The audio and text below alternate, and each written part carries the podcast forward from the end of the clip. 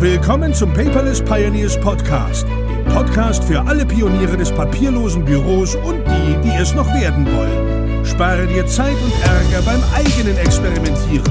Das hat dein Gastgeber André bereits für dich getan. Also lehn dich einfach zurück und genieße die Show.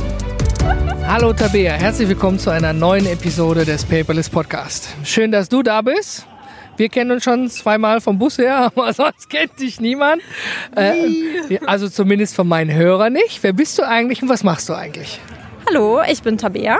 Äh, ich arbeite bei der Essener Wirtschaftsförderung und betreue dort Startups und die Kreativszene und den Ombus.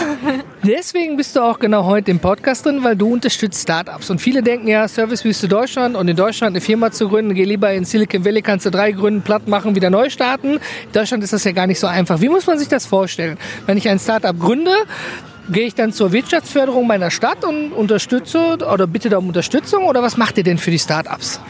Ja, also es ist ziemlich unterschiedlich. Ähm, es kommt natürlich auch auf die Gründung an, auf das Geschäftsmodell. Ähm, manche Geschäftsmodelle sind einfach, dann kannst du einfach äh, dann dein Unternehmen anmelden und äh, kriegst relativ schnell auch einen Kredit bei der Bank, weil dein Geschäftsmodell, ähm, das kennt die Bank nun mal. Aber bei manchen, besonders den, te äh, den technisch orientierten und... Da versteht die Bank vielleicht gar nicht, worum es geht, ja? Ja, und da ähm, hilft es natürlich dann auch äh, in das Netzwerk der Wirtschaftsförderung beziehungsweise dann den Ansprechpartnern für Startups in der jeweiligen Stadt äh, anzufragen, weil die können dann vielleicht äh, immer den richtigen äh, Partner auch für Finanzierung oder für den Staat ähm, mal herausfinden. Und mein Job ist es jetzt tatsächlich nicht direkt zu beraten und wirklich Businesspläne zu lesen, sondern ich versuche, die Leute mit den richtigen Ansprechpartnern zusammenzubringen. Also für jede Frage gibt es auch den Experten. Ich kann nicht für jede Frage die richtige Antwort parat haben, weil ähm, das schaffe ich einfach nicht. Aber ich schaffe es dafür, die richtigen Leute zu finden, die dir diese Frage beantworten können.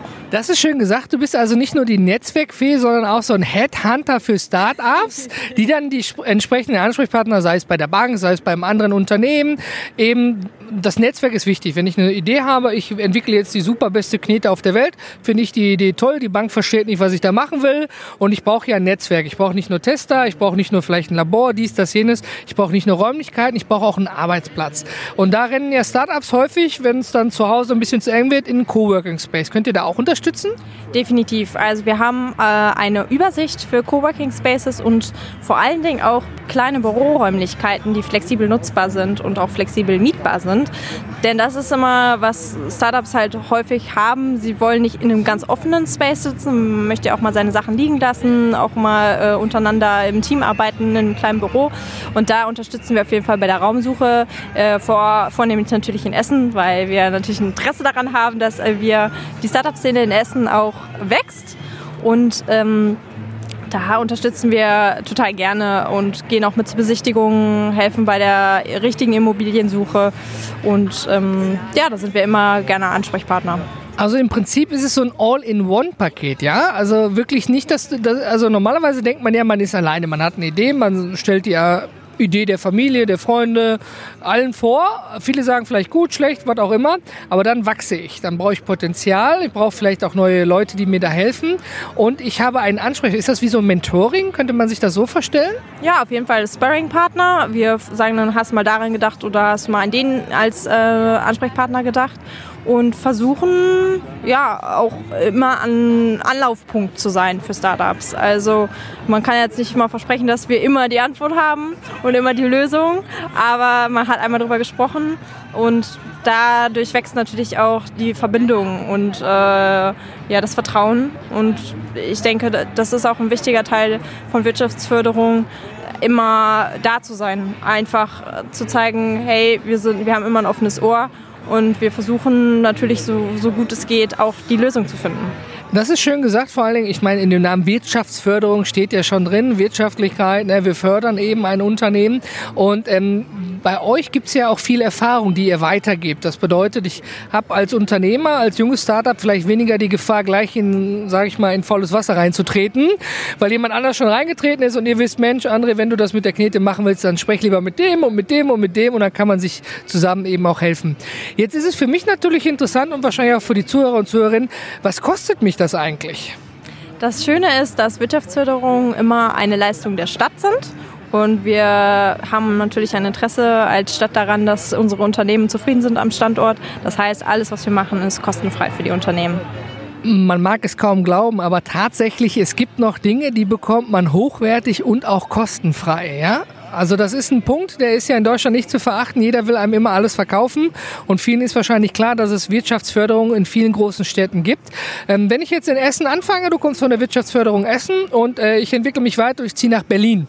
Ja, ähm, habt ihr da auch Kontakte untereinander? Könnt ihr mir da weiterhelfen? Sagen, da ist dann der Herr Müller-Meyer-Schulz, mit dem du sprichst?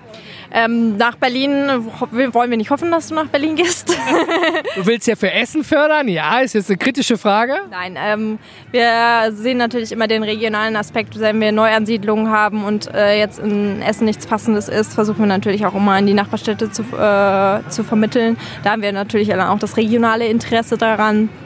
Ähm, und ich habe persönlich auch sehr guten Kontakt zu unterschiedlichen Wirtschaftsförderungen, zum Beispiel aus Bochum oder Duisburg. Und von daher läuft das schon äh, ganz gut. Also man ist am Ende des Tages auch untereinander gut vernetzt. Ich bin dann also gut aufgehoben. Ja, wenn ich die eine Frage habe, dann kannst du sie vielleicht nicht beantworten. Aber das Schöne ist, du als äh, Headhunter kennst dann eben andere Unternehmen, die sagen, hör mal, ich kann dich mit dem Herrn sowieso und dem Herrn sowieso oder Frau sowieso zusammenbringen und ihr könnt euch dann vielleicht helfen. Ich kann bei euch auch mit den Räumlichkeiten Unterstützung geben. Und wenn ich einen Kredit für meine Sache brauche, dann unterstützt ihr auch bei der Anfrage bei der Bank. Äh, ja, wir versuchen natürlich dann das Intro zu verschaffen. also schon mal den ersten Schritt zu machen, nicht als ganz Unbekannten. Das ist natürlich sehr schön. Und wie kommt man dazu, bei der Wirtschaftsförderung anzufangen? Ich meine, ist ja nicht klassisch, ich komme von der Schule und fange bei der Wirtschaftsförderung an. Da gibt es ja sicherlich eine Lebensgeschichte hinter. Ja, meine Lebensgeschichte ist jetzt noch nicht so alt.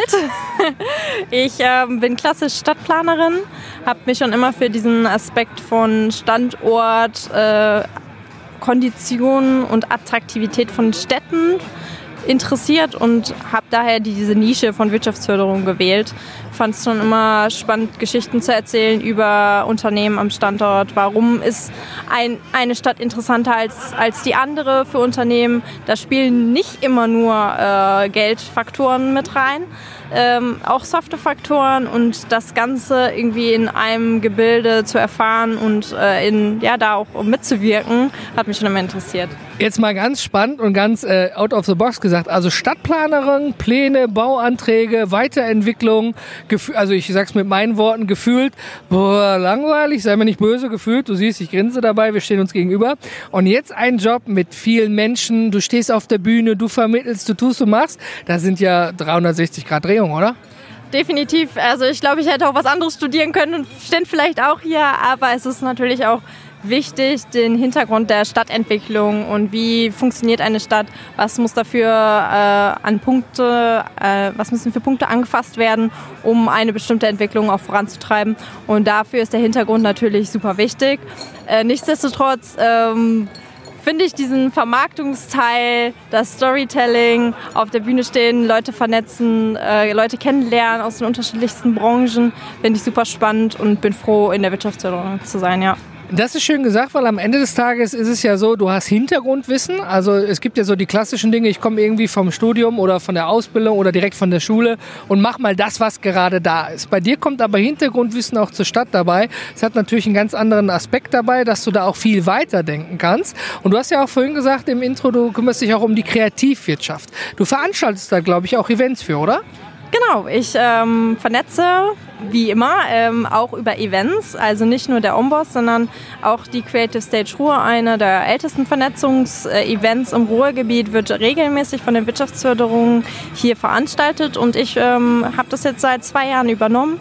Das ist jetzt meine zweite Creative Stage, die jetzt im Juli war, wird auch nächstes Jahr wieder stattfinden. Jeder Speaker hat acht Minuten Zeit, sich auf der Bühne zu präsentieren und es ist einfach immer so schön zu sehen, was für eine Bandbreite äh, an Speakern dabei ist. Ähm, die haben komplette Freiheiten, was, was der Vortrag angeht. Ähm, und es ist auch nicht immer nur eine Agentur oder immer nur ein Designer, sondern es ist wirklich aus allen elf Teilbranchen der Kreativwirtschaft immer jemand mit dabei. Wenn ich jetzt sage, 2020 möchte ich mit dabei sein, ich möchte Tabea persönlich kennenlernen, wahrscheinlich moderierst du dein Baby auch am Ende des Tages? Na klar. Dann, äh, wo finde ich denn Tickets dafür? Tickets gibt es äh, eigentlich immer online auch kostenlos. Also alles, was wir machen, ist äh, weitestgehend kostenlos. Wir wollen, dass möglichst viele Menschen dazukommen. Einfach mal die Augen auf Schau halten unter www.creativestage.de finden eigentlich immer alle, sind alle, sind alle Termine äh, aufgebaut, die im Ruhrgebiet stattfinden und unter anderem auch Essen. Super. Oh, wir hören es gerade. Tabea, der Bus startet.